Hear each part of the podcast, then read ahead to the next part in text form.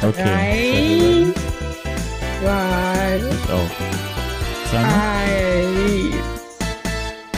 Hallo und herzlich willkommen zum Prosanova 2020 Podcast. Ich heiße Simone. Ich bin in der künstlerischen Leitung für Prosanova 2020 und zwar im Ressort Presse- und Öffentlichkeitsarbeit. Ähm, von mir auch ein Hallo, ich bin Denis und ich mache mein Praktikum im Ressort Dokumentation und Social Media.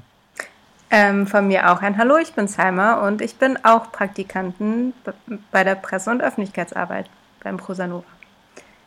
Hallo, ich bin Martin und ich bin auch Praktikant im Bereich Presse- und Öffentlichkeitsarbeit und wünsche euch einen ganz schönen Tag. Du bist auch gleich wieder dran, Martin. Ah ja, stimmt. Ich wollte nur eine Pause machen, damit.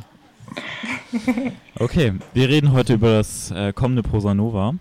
Äh, in welcher Form es auch immer stattfinden wird. Dazu wird Simone noch gleich etwas sagen. Aber zunächst einmal ein paar kleine Infos zum Festival. Was ist das Prosanova? Ähm, Prosanova ist ein Festival für junge Literatur, das voraussichtlich jetzt am 11., vom 11. bis zum 14. Juni in Hildesheim stattfinden wird. Und wird immer organisiert von der Literaturzeitschrift Bellatrist und findet seit 2005 statt in Hildesheim. Bezeichnet sich als ein Festival für junge deutschsprachige Gegenwartsliteratur. Und äh, es soll vor allen Dingen auch darum zu gehen, nicht nur bereits im Markt, im Literaturmarkt angekommene Stimmen zu hören, sondern äh, auch ähm, AutorInnen zu hören, die eben ähm, ja gerade angefangen haben zu schreiben oder gerade dabei sind, ihr Debüt äh, zu etablieren. Und das Prosanova findet alle drei Jahre statt. Und das diesjährige Thema ist Glätte und Reibungen oder Glätte und Reibung. Und das erkläre ich jetzt ähm, etwas näher. Also die Reibungslosigkeit von Bildschirm und Benutzeroberflächen bestimmt unseren Alltag. Im digitalen Raum wie im eigenen Stadtviertel gilt, dass Gleiches von Gleichem angezogen wird. Auch technische und organisatorische Abläufe gelten dann als gelungen, wenn sie geschmeidig laufen. Das heißt, ihre Machart gegenüber ihrem Ergebnis in den Hintergrund tritt.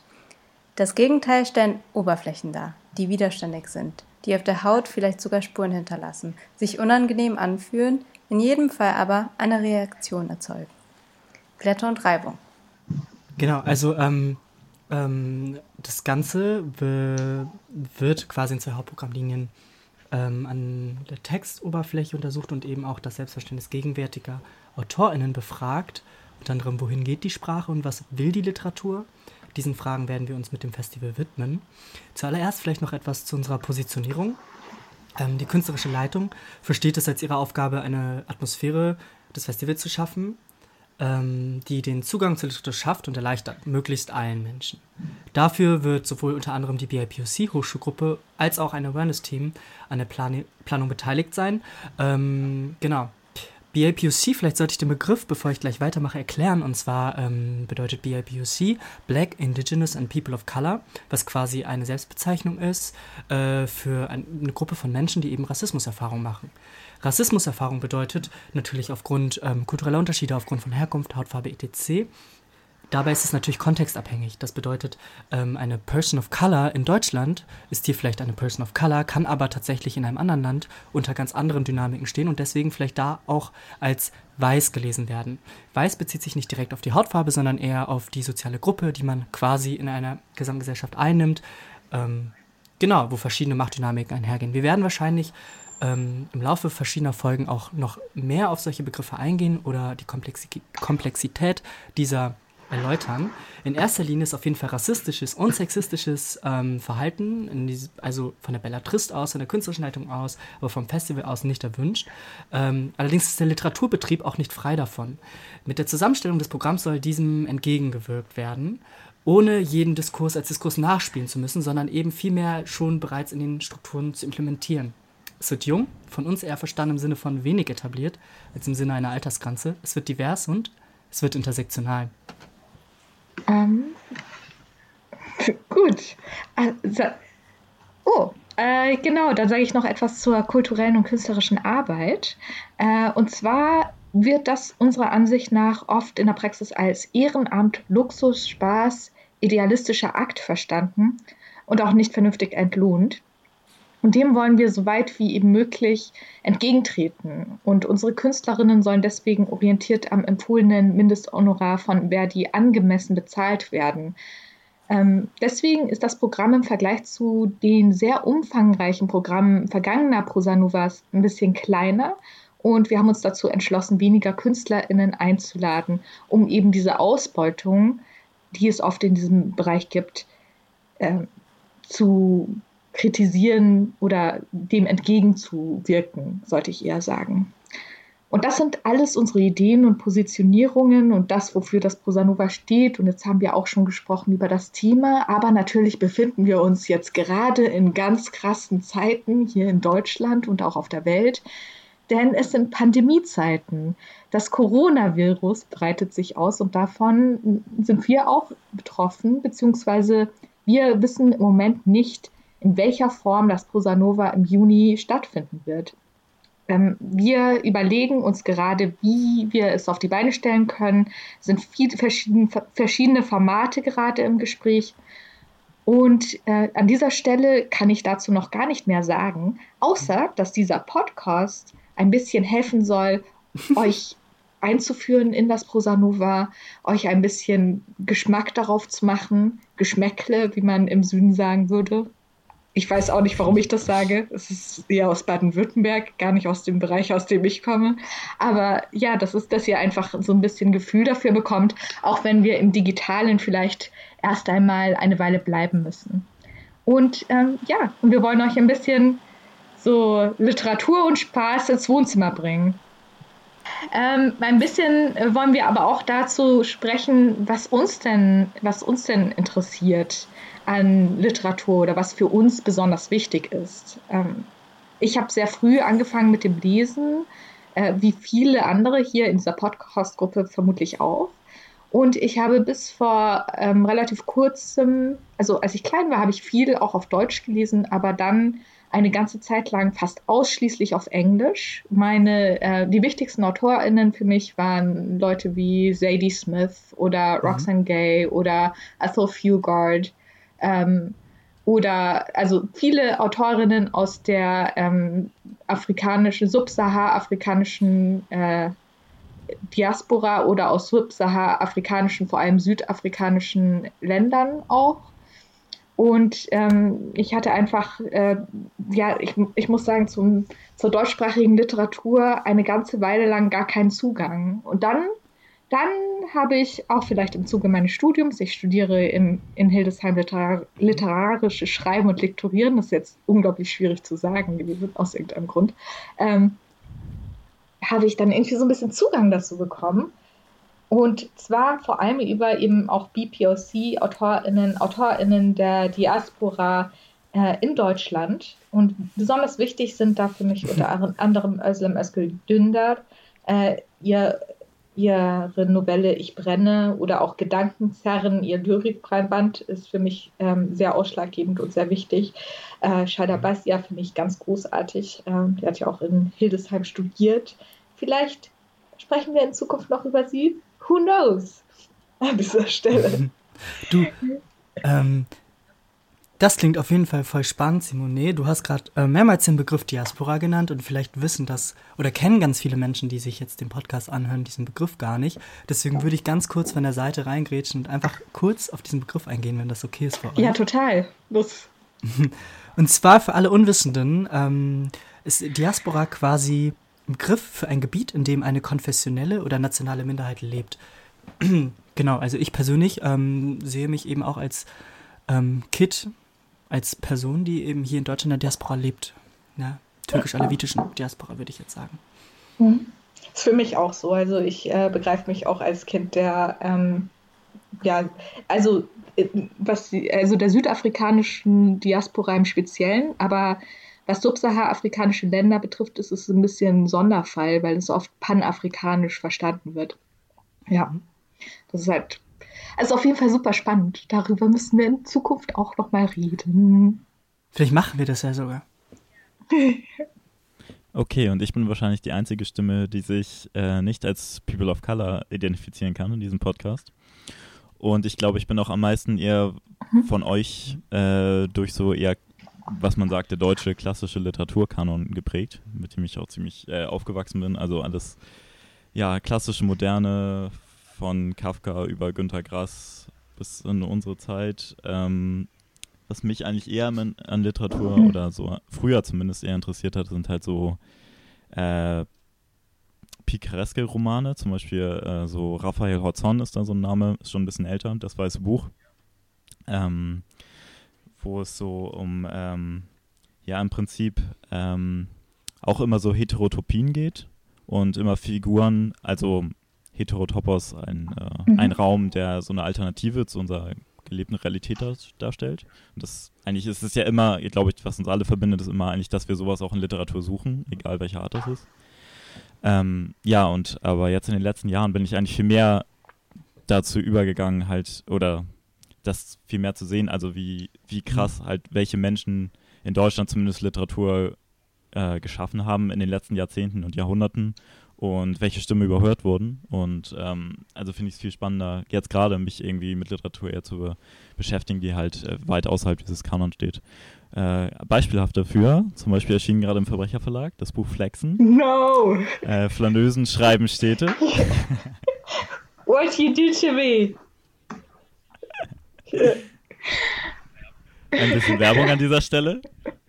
Ja, ähm, das ist ein Anthologieband, in dem es darum geht, ähm, also eher aus intersektionaler, feministischer Perspektive, ähm, teilweise auch autobiografisch oder zumindest autofiktional, ähm, ja, äh, Wege oder Beschreibungen von Städten oder wie Menschen sich in Städten bewegen, ähm, ja, darzulegen. Und das ähm, gerade dieser Begriff auch Flanösen, also Flanösen mit Sternchen, also äh, quasi nicht weiße, heterosexuell männliche Perspektiven äh, wie es so der klassische Dandy, der Flaneur des 19. und 20. Jahrhunderts noch gemacht hat, sondern gerade andere Positionierungen daran äh, aufzugreifen. Das finde ich halt äh, gerade eher spannend.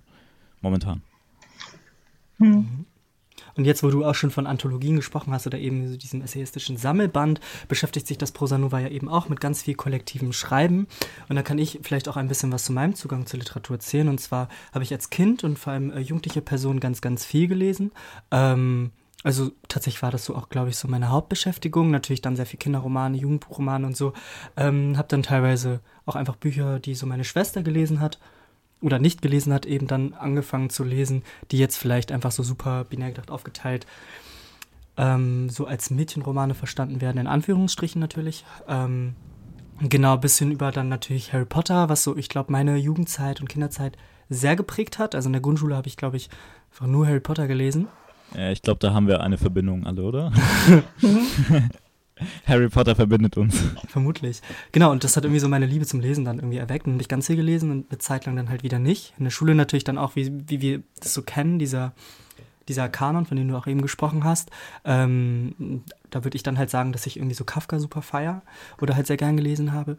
Und inzwischen ähm, ja eigentlich so sehr ausgewähltere Sachen. Also wir haben ja jetzt gerade auch über Positionierungen gesprochen und eben über intersektionale Sichten. Und wenn ich so darüber nachdenke, ähm, weiß ich nicht, ähm, sind es genau die Bücher, die dann eben diese Perspektiven haben, die ich dann auch irgendwie zu Ende lese oder so sehr gerne in den Händen halte. Oder eben gerade vor allem irgendwie Anthologien weil ich so essayistische Schriften irgendwie mag, so kurze Texte und dann irgendwie verschiedene Perspektiven. Ähm, jetzt unter anderem auch ähm, die Anthologie Eure Heimat ist unser Albtraum, wo verschiedene Perspektiven zu dem mhm. Heimatbegriff vertreten sind. Unter anderem auch ähm, AutorInnen Texte verfasst haben, die vielleicht auch noch besprochen werden könnten. Ähm, Genau, mhm. und sonst halt auch ab und an dann ganz gerne türkische Literatur. Ähm, Gerade lese ich zum Beispiel Memleketimden İnsan Manzaraları von Nazim Hikmet auch irgendwie ein sehr bekannter türkischer Lyriker. Wie, wie heißt das, äh, also was bedeutet das auf ähm, Deutsch oder Englisch, also der, der Titel? Mm, ja, ich finde, es ist immer sehr schwer so zu übersetzen. Also einfach, weil äh, Türkisch mhm. vor allem auch eine sehr bildliche Sprache ist. Memleketimden, sowas wie ähm, Heimat, Mensch ähm, und mhm. Aussicht, also also die türkische Antwort auf äh, eure Heimat ist unser Albtraum? Ähm, maybe. Ich würde es jetzt nicht so sagen. Ähm, Nazim Hikmet beschreibt da drin halt sehr viel so sein Leben im okay. Exil. Ähm, genau, früher in der Türkei mhm. und ähm, beziehungsweise nicht in der Türkei. Ähm, genau, und ähm, ich Also ich frage auch deswegen, kann ich vielleicht, während du suchst, sagen, ähm, weil äh, Übersetzung beim Prosanova eine, ein, ein wirklich wichtiges äh, ein wichtiger Punkt ist auch. Also wir wollen auch über Übersetzung sprechen und über verschiedene Sprachen und ähm, wie das übersetzt mhm. werden kann, ob Sachen überhaupt übersetzt werden können, eben auch von, von einem Gefühl in eine mhm. Sprache oder in einen Text. Mhm. Zum einen, aber auch von verschiedenen Sprachen ineinander. Voll, voll gerne. Ich würde vielleicht ganz kurz, also erstmal gehe ich davon mhm. mit, was so Übersetzung angeht, dass auch natürlich immer ganz oft was verloren geht und deswegen ähm, so Übersetzen eigentlich auch einfach super wichtig ist, also gut übersetzen. Ähm, um den Titel kurz von Nazim Hikmet zu übersetzen, ähm, sowas wie ähm, menschliche Landschaften aus meiner Heimatstadt oder ja, Landschaften eines Menschen aus meiner Heimatstadt, irgendwie sowas. Mhm. Also auf jeden Fall auch der Heimatbegriff, der da abgehandelt wird. Gibt es, gibt es schon eine deutsche Übersetzung? Ja, bestimmt. Okay. Mhm. Mhm. Ja, das ist ein total wichtiger Punkt auf jeden Fall.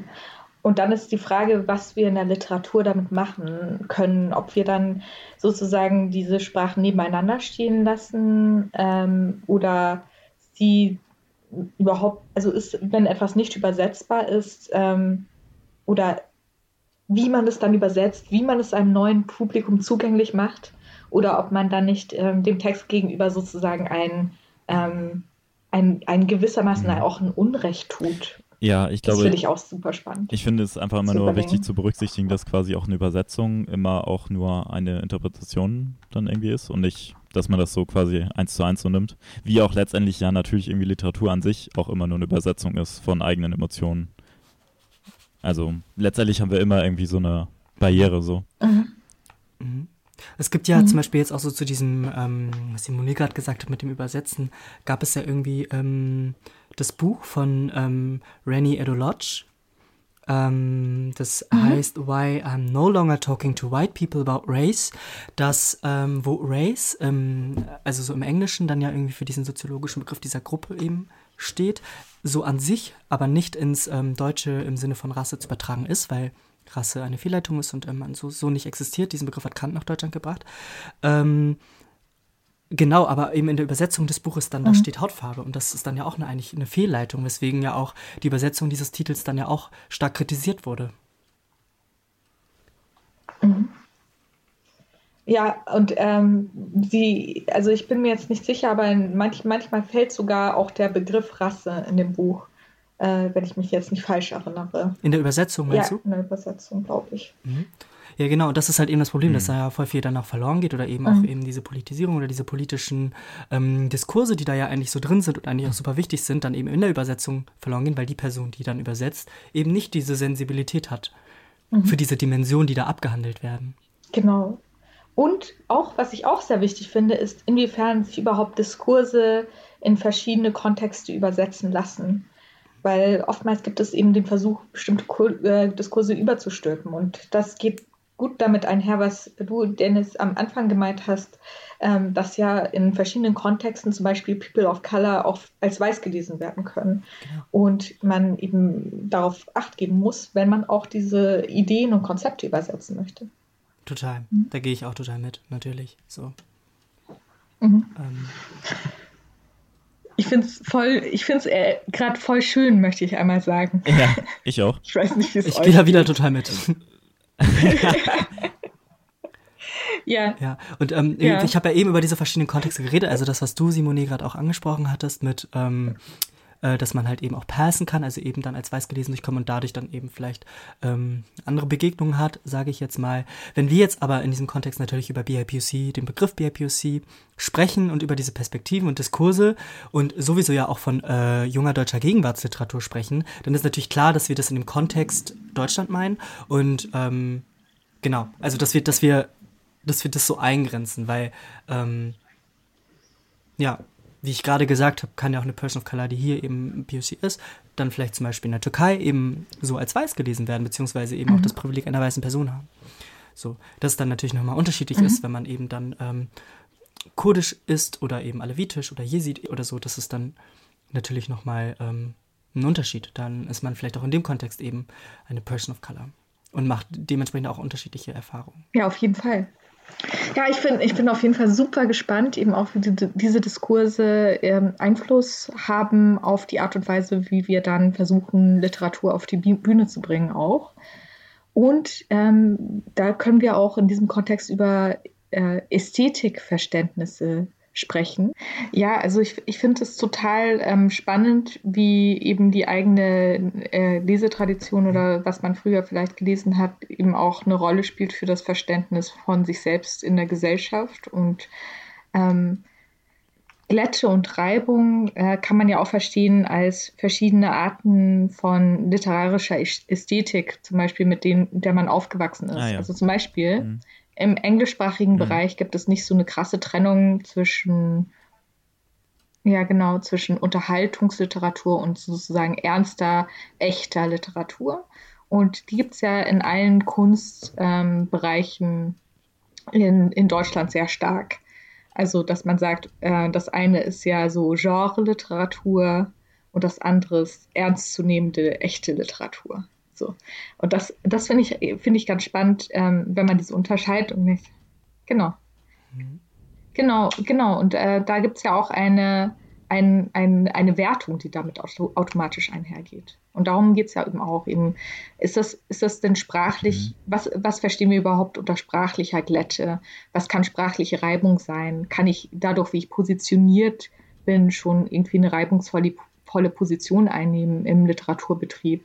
Ähm, und wer hat überhaupt Zugang zum Literaturbetrieb? Da ist jetzt vor kurzem in, der Zeit ein interessanter Artikel äh, erschienen, unter anderem äh, mit Nadire äh, Biskien und ähm, äh, Leona Stahlmann und auch äh, Nadire, falls sie das hört, wird sich wieder, also, also ähm, Nadire sagt immer, äh, sprich meinen Nachnamen einfach Biskin aus.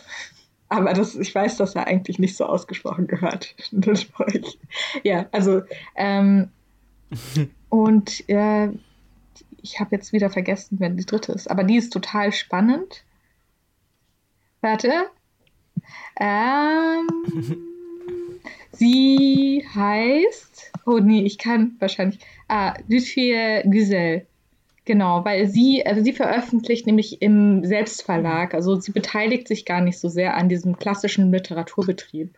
Und dann ist die Frage halt auch, wer daran zu, äh, teilnehmen kann und ob eben der Literaturbetrieb an sich auch irgendwie eine Form von Glätte ist und wie man den aufreibt, etc.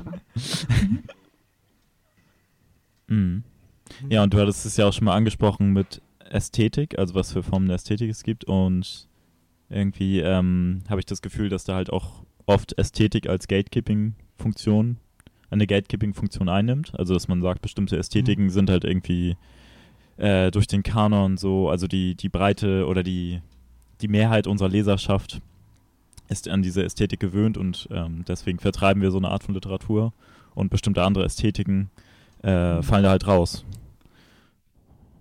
Und das hat natürlich auch was mit ähm, verschiedenen Sprachen zu tun. Ne? Also wenn, wenn, wenn, ja. wenn du zum Beispiel sagst, äh, Dennis, es gibt eine bildhafte türkische Sprache, die es im Deutschen nicht so gibt, ne? dann äh, hat das ja auch schon eine, eine bestimmte ähm, Idee davon, was die Sprache, wozu die jeweiligen Sprachen jeweils fähig sind. Oder auch wenn, Salma, du sagst, dass es ja irgendwie unterschiedliche kulturelle ähm, Zugänge eröffnet auch. Also das ist auf jeden Fall auch total spannend für mich. Genau, ähm, ich erinnere mich noch an das Gespräch, das wir beide tatsächlich auch mhm. hatten, eben über die Tiefe von Sprache und dass wir, also das eben, ne, eben das Bildliche der Sprache, mhm. der türkischen Sprache zum Beispiel und dass es manchmal so, man, man sich vielleicht auch anders verhält, irgendwie, wenn man in einer anderen Sprache ist. Also ich äh, mhm. merke das schon, dass wenn ich zum Beispiel Türkisch rede, irgendwie mich anders artikuliere oder eben anders vielleicht bin und auf Deutsch eben so eine ganz andere Art des Ausdrucks finde. Ähm, und dann finde ich eben noch eine spannende Debatte, die jetzt so, so, so was so Anglizismen angeht, irgendwie die da so dazukommt. Ich ja mit vielen irgendwie Friends, FreundInnen eben aus der äh, Diaspora eben drüber spreche, dass es manchmal so voll einfach ist oder so viele da den Weg suchen, eben über diese Anglizismen dann irgendwie wieder so eine, so eine, so eine, so eine Verbundenheit zu finden, um irgendwie sich besser ausdrücken zu können, weil es manchmal im Deutsch vielleicht nicht so schwer ist und irgendwie eben die, diese Form der Sprache zu finden, in der man wieder irgendwie so eine Gemeinsamkeit hat, weil wir mhm. quasi vielleicht Erfahrungen teilen, eben als ähm, so, so junge Menschen, die eben so in der Diaspora leben, ähm, aber natürlich dadurch, also noch sehr unterschiedlich, aber dadurch dann vielleicht so eine Vereinigung kommt oder man eben wieder auf so ein, so ein, so ein ich will kein Anglizismus benutzen, aber so ein re relatable Level so. Mhm. Ja. Also mhm. ist auf jeden Fall, ähm, ist es auf jeden Fall so. Also für mich hat natürlich das Englische noch mal eine andere Dimension, was äh, eine Muttersprache ist. Aber was ich auf jeden Fall zu 100% unterschreiben kann, ist, dass man sich total ändert, je nachdem, was, ich, was man spricht. Ich habe zum Beispiel im Englischen eine höhere Stimme auch einfach. Das ist auch, äh, also das ja auch etwas damit zu tun hat, wie man dann eben quasi auftritt oder ähm, in welchem Rahmen man sich dann sozusagen bewegt. Mhm. Ich bin, mhm. mir wurde auch immer gesagt, dass ich im Türkischen glücklicher scheine. Also wenn ich, wenn ich, wenn ich Türkisch spreche. Genau. Ja, das ist auf jeden Fall total wichtig. Mhm. Und aber dann gleichzeitig muss man eben auch so mhm. Aspekte von zum Beispiel ähm, sozialer äh, Klasse ähm, mhm. sich überlegen, dass nicht alle Zugang hatten dazu, eben äh, Englisch auf eine gewisse Art und Weise zu lernen und dass das eben auch einen gewissen Ausschluss bedeuten kann für bestimmte ähm, Gruppierungen. Also insbesondere, ähm, ja, also ich denke jetzt zum Beispiel an sehr viele äh, ostdeutsche Freundinnen, die ich habe. Das ist, also viele von ihnen sprechen mhm. ganz perfektes Englisch aber manche von ihnen ähm, haben halt eben nicht so diesen Zugang zur englischen Sprache, weil sie halt in einem anderen Kontext sozialisiert wurden. Und dann wirkt das halt so ein bisschen abgrenzend auf sie auch. Mhm. Ja, klar. Und also ich, also aus meiner Perspektive ist das Englische halt eher so, also die Sprache des Internets einfach und äh, halt Anglizismen eher durch, ja, Social Media und so natürlich ein äh, großes Ding. Und da hat man natürlich als Hauptkriterium, würde ich mal sagen, zumindest in der deutschen Gesellschaft, natürlich auch so ein, also einfach eine Altersdifferenzierung. Also vermutlich einfach statistisch gesehen ältere Menschen nicht so viel äh, Internet benutzen, obwohl sich das natürlich jetzt auch generational nochmal ändert. Aber man dann natürlich auch irgendwie dadurch, dass man halt so eine Jugendsprache hat, in Anführungsstrichen, dann auch nicht alle Leute mhm. ansprechen in der Gesellschaft. Mhm. Also. Ähm, genau, also so, was jetzt ja auch irgendwie so rausgekommen ist, worüber Simone auch irgendwie so vorher gesprochen hat, dieses ähm, kulturelle Kapital, das mhm. wir irgendwie irgendwo haben, ebenso einerseits, wenn man in einem ähm, in einem Akademikerinnenhaushalt sozialisiert ist, dann sind es ja auch ganz andere Sozialisationsprozesse, die man eben mitmacht oder eben ganz andere Dinge, die einem, ich sag mal, in die Wiege gelegt werden, als wenn man zum Beispiel aus einer Arbeiterinnenfamilie kommt. Natürlich gibt es da noch so Grauzonen oder eben so schmale Grenzen. Ich meine, ähm, wenn wir uns so unser System an sich anschauen, dann sind vielleicht Sozialarbeitende, die eben auch einen akademischen Abschluss haben, in der Hinsicht akademisiert und haben halt auch eben dieses kulturelle Kapital, das sie mit sich bringen. Aber so in der sozialen Stellung würde ich diese unter anderem halt eben trotzdem immer noch so zu ArbeiterInnen zählen. Ähm, mhm. Genau, aber das ist eben super ausschlaggebend. Und äh, diese Begegnung, auch vor allem jetzt in so universitären Strukturen, äh, mache ich so ganz häufig, wenn ich vor allem im Kontext Sprache ähm, über Thematiken spreche, über Diskurse, über ähm, verschiedene Prozesse, Dynamiken, die auch in Kommunikationsprozessen äh, irgendwie entstehen, dass ich dann vielleicht mal einen grammatikalischen Fehler mache oder, ähm, oder mal in Anglizismus muss benutze oder so, dass ähm, das so direkt benannt wird als solches und dann aber ja eigentlich so von der Grundintention, die ich hatte, über die ich sprechen wollte, dann ja so ablenkt. Also quasi so, ein, so ein Akt des Silencing. Mhm. Und äh, jetzt so meine Frage vielleicht auch in die Runde, ob ihr das auch so erlebt. Also jetzt natürlich so, ähm, so überwiegend natürlich an ähm, an meine Diaspora-People, aber auch an dich, Martin, so. Also über, überlebst du, äh, überlebst du, ähm, erlebst du und ja, ich hoffe, du überlebst es auch, aber also, ja. I hope Die so. Corona-Krise. ja. Ja, also ähm, für mich total. Ich ähm, erlebe das auf jeden Fall so, dass äh, oftmals auf eben Oberf also die Sprache ist ja, hat ja auch eine gewisse Oberflächenstruktur. Und es passiert auf jeden Fall so häufig, dass wenn ich eben ins Englische switche, ähm, also in einer, in einer Diskussion vor relativ kurzem, wo es darum ging, dass ich gebeten habe, voll spießig um 8 Uhr morgens die Musik leiser zu drehen, weil ich schlafen wollte, irgendwann. Äh, und das habe ich dann halt in die Hausgruppe geschickt. Und dann habe ich halt irgendwie einen Anglizismus verwendet, weil es eben auch meine emotionale Sprache ist in dem Fall. Also Ne? Also mhm. ich wechsle halt oft ins äh, Englische, wenn ich halt so ein bisschen emotional mhm. bin, also so ein bisschen aufgebrachter oder so.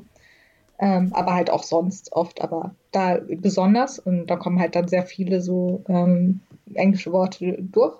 Und es dann hieß, ja, ähm, kannst du nicht, also wenn du aber Deutsch sprichst, dann ist das aber auch aus, äh, ausschließend, weil ich halt eben gesagt habe, dass es halt nicht so cool ist, wenn man zum Beispiel eben chronisch krank ist oder so mhm. und dann eben nicht schlafen kann, zum Beispiel.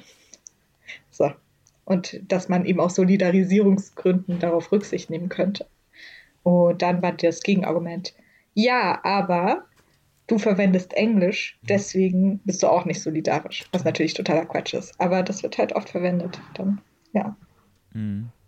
Äh, ja, was ich spannend finde, also zu Silencing kann ich obviously nicht so viel sagen, aber da hatten Dennis und ich, glaube ich, letztes Mal drüber gesprochen, ähm, dass äh, also der, der Gebrauch von Anglizismen für, vielleicht für POC mhm. ähm, nochmal was, also eben was anderes bedeutet, weil da dann eher genau so ein Silencing vielleicht stattfindet. Und ich jetzt aus meiner Erfahrung eher nur sagen kann, dass das eher sozusagen, dass man äh, sich das irgendwie erlauben kann, eigentlich so ein, äh, auch in der, im akademischen Raum so als so Anglizismen zu benutzen und das dann so irgendwie so cool, also so als subversiven Akt, so ich unterwandere so die akademische Sprache damit oder so, ich mache das jetzt einfach. Mhm. Ähm, wo, wohin sich gegen vielleicht Leute, die halt nicht äh, weiß sind oder halt, genau, sich nicht in, äh, in der Mehrheit zu positionieren, das vielleicht dann gar nicht erlauben können, so weil sie dann halt gerade darauf reduziert werden, das zu benutzen. Ja, auf der, auf der anderen Ebene ist es so dieses, ähm, ich würde gleich nochmal darauf zurückkommen, was du mit dem Silencing meinst. Das ist so ein kleines Fragezeichen, aber ich glaube, so grob weiß ich, was du meinst, weil wir ja darüber gesprochen mhm. hatten. Aber dieses, ähm, ja, mit dem so erlauben oder nicht, ich habe eben das Gefühl, dass so als nicht weiße Person, vor allem in so akademischen Kontexten, so jedes Wort, was du sagst, auf die Goldwaage gelegt ja. wird. Vor allem ich mhm. ja auch total viel die Erfahrung mache, dass mir gesagt wird, du sprichst aber gut Deutsch und ähm, mhm. solche Sachen. Ja. Ähm, Sternchen, Augenroll, Sternchen. Ähm, so, dass, dass ich natürlich so seitdem ich klein bin, auch in Grundschulaspekten, in Schulaspekten, Sozialisationsaspekten, ich auch irgendwie so in einem kleinen weißen deutschen Dorf groß geworden. Ähm, Integrationsbeispiel, Sternchen, Augenroll, Sternchen, ähm, dass, dass, dass so Sprache für mich halt eigentlich so, so, so das Wichtigste mit war, um irgendwie sich auch so zu beweisen und eben deswegen so viel auf die Goldwaage gelegt wird, dass, dass ich Silencing so oft erlebe, dass selbst wenn ich mal einen Anglizismus benutze oder aus eben meinem sehr akademisierten Sprechen in mein ganz normal Sprechen so rübergehe, wenn ich zum Beispiel so rede, wie ich meiner Schwester rede, so, dass, dass, ich, dass ich direkt so vorgeführt werde, was ich nicht verstehe. Also es ist doch auch so eine, so eine, so eine Abhandlung von Situationen, wie spreche ich denn überhaupt mit wem? Und ähm, nur weil ich so spreche, hm. wird mir direkt, dass ich irgendwas wissen könnte, so abgesprochen, was auch so sehr spannend ist. Also ich merke auch gerade so über so Sprache sprechen und verschiedene Dynamiken, die damit einhergehen, so zu reden, ist halt so, so voll wichtig und löst in mir halt auch so voll viel äh, Denkprozesse an, wenn ich so darüber nachdenke, jetzt auch vor allem was Silencing angeht, dass ich über was spreche was ähm, mir am Herzen liegt, was vielleicht auch total wichtig ist, sei es jetzt auch irgendwie in universitären Kontexten auf einen Text bezogen oder auf sonst was, ähm, oder ich eine Person so ähm, nicht vorführe, sondern eher so anspreche auf etwas, was mir nicht gefällt oder mich verletzt oder ich mich nicht ernst genommen fühle in irgendwas, dass die Person gar nicht erst sich auf die Ebene begibt, irgendwie das anzunehmen und ganz genau weiß, was ich meinte oder so gesagt habe, sondern eher einfach nur ein falsch konjugiertes Verb findet oder einfach ein grammatikalisch falsch gesetztes Komma und mich so vorführt, also so quasi darauf anspricht. Und das ist ja schon eine Dynamik, ähm, die so als Silencing zu beschreiben ist, die da irgendwie so voll mit einwirkt, so, weil letztendlich verstehst du ja, was ich mit dem Inhalt, den ich irgendwie ausgesprochen habe, transportieren will. Dennoch gehst du gar nicht drauf ein, nimmst mich quasi nicht ernst, weil du dich eher mit solchen Fehlern zufrieden gibst. Und das so für mich einfach erfahrungsgemäß, dass Sprache so ein Riesending ist und ähm, ich auch voll oft einfach aufpassen muss, in was für Räumen ich mich wie artikuliere. Ja, und wenn wir das auf äh, Literatur eben zurückführen, ist das eben schon oftmals eine Grenze. Ne? Also wenn man eben im deutschsprachigen Literaturbetrieb keine ähm, normgerechte Sprache verwendet äh, oder halt das Komma falsch gesetzt wird oder halt irgendwie äh, man irgendwas, also Verben falsch konjugiert, mhm. falsche Artikel verwendet, passiert mir ja auch, ähm, dass man, dass es dann unwahrscheinlicher ist, dass der Text genommen wird. Und obwohl eben die Botschaft vielleicht ohne das schon sehr gut verste äh, zu verstehen ist. Und deswegen, genau. ja, deswegen finde ich auch reibungsvolle Sprache gerade in der Literatur halt total wichtig. Mhm. Ja. Total. Ja. Mhm. Aber, aber das meinte ich halt, äh, genau, dass halt solche Sprache dann, ja, also zum, mir fällt jetzt zum Beispiel ein, diese so IBIMS-Sprache. ich glaube auch, dass halt so eher weiße Leute das halt so benutzen oder so halt, also ironisch benutzen können auch überhaupt, weil das halt, äh, ja, also Sachen vorführt, die ja andere Leute dann gar nicht so imstande sind, das ironisch zu benutzen, weil sie halt eben dann so Ja, ja, total. gesilenced Ich musste gerade so ja. schmunzeln, äh, weil ich wieder so einen Sternchen-Augenroll-Sternchen-Moment hatte, weil ich so an meinen äh, alten weißen deutschen Ex-Freund denken musste, der eben so diese Sprache so total viel benutzt hat und äh, ich mich so super unangenehm damit gefühlt habe, weil es so, ich weiß es nicht, weil ähm, äh, ich habe mich damit einfach so super Ja. unwohl gefühlt, weil es so ironisch war und irgendwie auch so weird, dass diese Person sich so ausdrückt und irgendwie ich dann aber, sobald ich irgendwie in meinem normalen Sprachgebrauch irgendwie so eine andere Art Ausdruck nutze, direkt so vorgeführt werde und diese Person sich einfach so artikulieren kann und auch so total weird, um ehrlich zu sein. Ich habe es auch nicht verstanden, wo das, aus welcher Ecke das kommt, so, um ehrlich zu sein. Ja, aus dem Internet. Das Internet. Ja, aber also total, das ist, ähm, also das ist halt eben total relevant auch für äh, Literatur, ne? Also es gibt ganz, äh, auf Fixed Poetry, glaube ich, ähm, so eine Reihe eben auch von äh, Leuten in der, innerhalb der MeToo, also geschrieben TWO, Debatte, die darüber sprechen, wie das dann ist in der Li- Literatur, wenn man eben aus der Diaspora ist oder als BPOC schreibt oder was für Ideen an Sprache da an einen herangeführt werden. Aber ja, ähm, wir haben jetzt total lange schon ja, gesprochen. ist mir auch gerade aufgefallen. Wir sollten vielleicht, äh, wir sollten vielleicht echt, echt äh, zum Ende ähm, kommen. Und äh, zwar ist es so, dass wir ähm, nächste Woche unser Buch anschauen, äh, das tatsächlich ähm, auf eine andere Art und Weise eben quasi die Sprache äh, verwendet. Ähm, als, also da geht es eben auch um Abweichungen, Abweichungen von der Normsprache äh, auf ich kann das gar nicht, glaube ich, gar nicht beschreiben. Aber es ist auf jeden Fall sehr spannend. Es geht um Olme, es geht um äh, Menschenfische und es geht um den Menschenfisch von äh, Simon Seiler, ähm, der 2017 im Artist in Residence Programm auf dem Prosanova war. Und was das Artist in Residence Programm genau ist, das gibt es ja jetzt auch wieder 2020, das werden wir dann in der Folge auch erläutern. Ja, das klingt doch gut. Genau. Ich freue mich, ich freue mich schon auf die Ja, ich freue mich. Ich freue mich auch. Ich habe Cool. mich auch total gefreut, mit euch zu sprechen.